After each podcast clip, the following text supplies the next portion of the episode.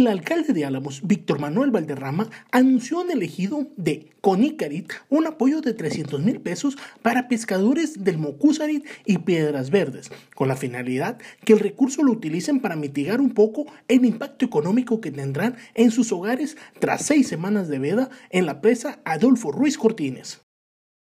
Luis Alberto N, de 25 años de edad, fue sentenciado a 104 años, 4 meses y 15 días de cárcel sin beneficios, tras ser hallado culpable de los delitos de homicidio infantil y homicidio calificado con ventaja en grado de tentativa en contra de tres personas.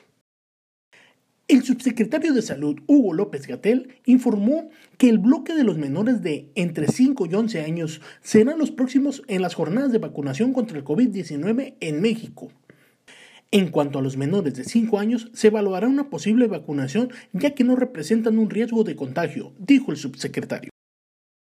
Un túnel de 530 metros de longitud entre San Diego, California y Tijuana, Baja California, fue descubierto durante una investigación sobre narcotráfico. El túnel de 530 metros de largo está situado entre la ciudad estadounidense de San Diego, California, y la ciudad mexicana de Tijuana. Fue descubierto por la policía de Estados Unidos durante una investigación sobre narcotráfico. Así lo anunció este lunes la Fiscalía. Un abogado de Bogotá arrolló sin piedad con su auto de lujo a dos rateros. Asegura que fue en legítima defensa. Lo anterior quedó registrado en un video que ya se ha vuelto viral en las redes sociales, pues muestra el momento exacto en el que el abogado arrolla a estos dos malvivientes en su BMW.